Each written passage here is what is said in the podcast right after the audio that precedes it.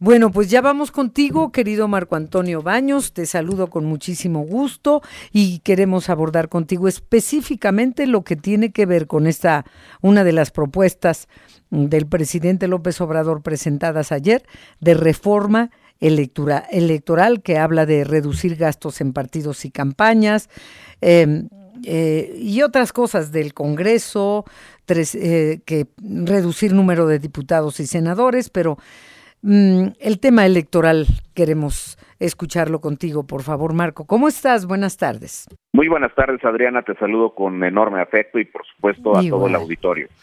Bueno, eh, conocimos el día de ayer por la tarde las iniciativas que presentó el presidente de la República. 18 son para reformas constitucionales, dos para leyes secundarias y concretamente en lo que se refiere a la iniciativa de reformas constitucionales en materia electoral, el presidente está volviendo a traer varios temas que ya había presentado en la iniciativa que él eh, presentó en abril del año de 2022. En esta ocasión el presidente efectivamente alude a que es necesario reducir el financiamiento de los partidos políticos a la mitad y habla tanto del financiamiento que reciben anualmente los partidos para sus gastos ordinarios como del financiamiento que reciben para efectos concretos de las de las campañas. Eh, si nosotros hacemos un símil de lo que este año reciben los partidos, pues son más o menos seis mil doscientos millones de pesos para gastos ordinarios. Eso significaría que tendrían tres mil cien millones de pesos para gastos ordinarios y van a recibir en su conjunto poco más de tres mil millones para las campañas. Entonces, igual se reduciría a unos mil quinientos millones. Es de lo que, digamos, está planteando el, presidente. Este es uno de los temas que más se han discutido, donde efectivamente hay una eh, posición fuerte de muchos sectores académicos, etcétera, en el sentido de que lo que cuestan los partidos se pudiera disminuir. Yo en lo personal también creo esa posibilidad, pero me da la impresión de que tendríamos que revisar con mucho cuidado eh, cómo hacer esa esa disminución. Pero bueno, esta es una de las propuestas que tiene el presidente. Otro tema es lo que ya el presidente había planteado, Adriana, que tiene que ver con la eh, desaparición del INE o la transformación del INE por lo que el presidente llamaría el Instituto Nacional de Elecciones y Consultas. Ya lo ya lo manejó en aquella otra iniciativa, lo vuelve a traer acá y básicamente lo que dice la iniciativa es que se van a suprimir a los órganos electorales de los estados y a los tribunales electorales de los estados, los tribunales locales. ¿Las soples? Ajá, exactamente, las OPLES y los tribunales eh, locales. Y eh, también nos está diciendo que otra otra vez el INE, pues eh, el INEC tendría órganos temporales y órganos auxiliares, porque recordarás que en aquella ocasión el presidente hablaba de que las juntas ejecutivas distritales del instituto no deben ser permanentes, sino que solo deben funcionar durante los procesos electorales. Aquí habla eh, solamente de organismos temporales y auxiliares, pero supongo que el desagregado ya en la ley correspondiente pues sería más o menos esa consideración de quitar la, la permanencia de las juntas distritales. También está hablando el presidente de que las consejerías, tanto de hombres y mujeres, consejeras, consejeros, sería por elección popular cada seis años lo mismo que los magistrados de la Sala Superior del eh, eh, Tribunal Electoral. aquí te quiero pedir una, una pausa. Eh, creo que sería conveniente, antes de pasar a los magistrados del Tribunal Electoral, perdón, ¿cuál es la razón? O, porque cuando lo que ahora es INE era IFE fue naciendo, se fue formando, se fue agregando, quitando, etcétera porque no nació con estos órganos electorales estatales y las OPLES, etcétera. ¿Cuál fue la razón de que existieran estos órganos estatales electorales que ahora el presidente quiere desaparecer y cuál sería el riesgo o el beneficio de que desaparecieran más allá de que se gaste menos? Sí, esta es una gran pregunta. Este, en rigor, Adriana, eh, nunca hemos tenido a los institutos estatales electorales dependiendo del INE, siempre han sido autónomos. Cada entidad federativa ha tenido su propio instituto electoral local y su propio tribunal electoral local. En 2014 lo que se hizo fue eh, crear un modelo más o menos híbrido que eh, generó al Instituto Nacional Electoral como una instancia coordinadora de muchas actividades de las elecciones federales y locales, pero mantuvo a los soples así bajo un esquema de coordinación con el Instituto Nacional Electoral, pero le dejó atribuciones que son importantes. Este año que hay elecciones en las 32 entidades federativas, esos órganos electorales de los estados pues hacen la documentación y los materiales de las elecciones locales, tienen a su cargo los preps locales, tienen a su cargo los conteos rápidos locales y así un conjunto de actividades, pero no no dependen eh, orgánica ni jerárquicamente del INE, no son eh, oficinas del INE. El INE tiene sus propias eh, delegaciones en los estados de la República, sus órganos desconcentrados, y lo que dice el presidente es quitemos a todos esos órganos electorales de los estados y dejemos que solamente el Instituto Nacional Electoral organice todas las elecciones federales. Sí, sí, eso eso dice, pero yo recuerdo que se crearon para evitar la intromisión del gobernador en turno cuando hubiera un proceso electoral del partido que fuera.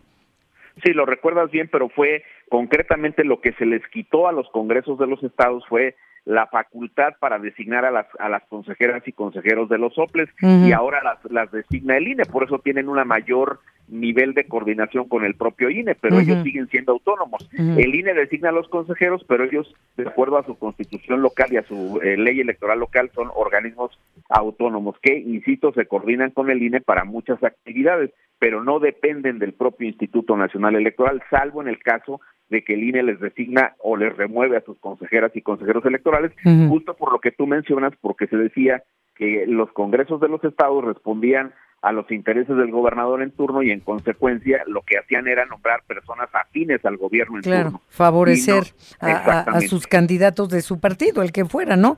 Entonces, bueno, desaparecer eso se gastaría menos dinero, pero valdría la pena. Ya sabemos que nuestra democracia es muy cara porque eso siempre se ha criticado y que partimos de la base de, la desconfianza y que necesitamos un policía para que vigile, vigile al policía y otro policía que para que vigile al policía que vigile al policía. Bueno, pero en todo caso, ¿sería conveniente o no? ¿Cuál es tu opinión de la desaparición de esto? Mira, mi opinión es que no eh, sería conveniente. Creo que podemos adelgazar las estructuras, eso sí, pero ¿por qué no sería conveniente? Porque entonces vamos a concentrar toda la problemática que resuelven los órganos electorales de los estados, la problemática política, la, la problemática logística de elecciones locales, que incluye, por ejemplo, las elecciones en aquellos eh, municipios que se rigen por los famosos usos y costumbres. Ya hay todo una mecánica diseñada, por ejemplo, en Michoacán, por ejemplo, en Oaxaca, en Chiapas, en Hidalgo, en Guerrero, en las zonas donde el derecho indígena es eh, lo que determina cómo se hacen las renovaciones de, de los, eh, particularmente de los ayuntamientos.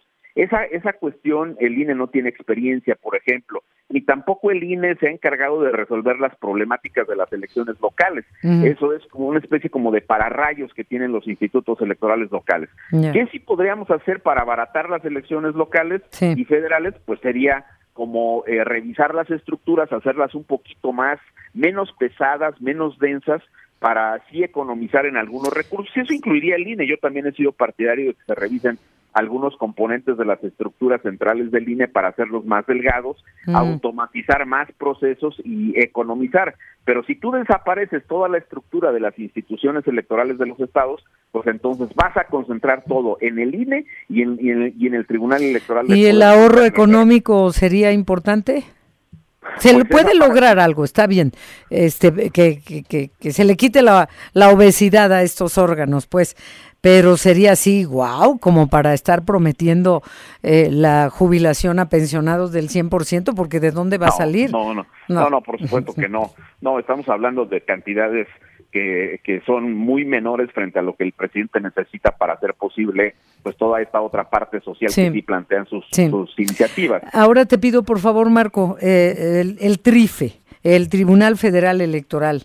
Eh, ¿Quieres abordar ese punto, por favor? Es muy importante también. Sí, aquí lo que está diciendo el, el presidente de la República es que desaparecerían los tribunales electorales de los estados y las funciones que cumplen eh, las absorbería el Tribunal Electoral del Poder Judicial de la Federación. No dice cómo, por cierto, sí dice que los magistrados y las magistradas que eh, integran ese tribunal se van a elegir también por elección popular, que es el mismo eh, tema que trae para jueces, juezas, ministras, ministros, eh, consejeras, consejeros, etcétera. No está diciendo exactamente cómo en la iniciativa, supongo que eso lo dejaría también para la ley secundaria, pero el hecho concreto es que al quitarse esos tribunales, sí recuerdo que en lo que fue su famoso plan B electoral en la ley secundaria, sí decía que se iban a crear una especie como de salas locales, es decir, ibas a cambiar simplemente los tribunales locales por una especie de salas locales que atenderían eh, los temas jurisdiccionales en cada una de las entidades federativas. Era como cambiar una estructura por otra, ahí no estabas generando ningún tipo este, de ahorros. Sí estaba planteando también el presidente en aquella ocasión eh, modificar el sistema de los medios de impugnación, ahora no está refiriendo concretamente ese punto. De hecho, la iniciativa que presentó ayer el presidente, si la memoria no me está fallando, solo está refiriendo el tema de la selección, de la elección de las magistradas y los magistrados. Mm. Entonces, es como es una reforma constitucional, todavía está muy genérica y no está incluyendo el desahogo de los apartados. Sería cuestión ya de ver cómo es que tiene pensado el presidente hacer ese desahogo, pero por, por lo pronto pues nos quiere tener en una discusión permanente sobre estos temas en pleno proceso electoral. Bueno, pues estamos en campaña con él también. Así es, Vaya que nos ha mantenido ocupados. Nuestra responsabilidad tuya como politólogo y analista político, como académico de la Escuela de Gobierno y Economía de la UP y nosotros como, como comunicadores, pues es informar, es analizar, bueno, el analista eres tú, pero, pero sí nos, nos distrae de otras cosas también, pero, pero pues también forma parte de nuestra, nuestra obligación para que bien informados tomemos la decisión que debamos tomar el próximo 2 de junio, estemos atentos a lo que pasa al Congreso, etcétera. Pues como siempre, Marco, todavía habrá que entrar en más detalles finos de esta propuesta de reforma electoral porque pues sí, son, son asuntos importantes que vale la pena discutir, que vale la pena reducir lo que nos cuesta, pero, pero que también vale la pena analizar. Te agradecemos como siempre, maestro Marco Antonio Baños. Al contrario, Adriana, muchísimas gracias, un saludo para todos y todos y sigo a tus órdenes. Igualmente, gracias y buenas tardes.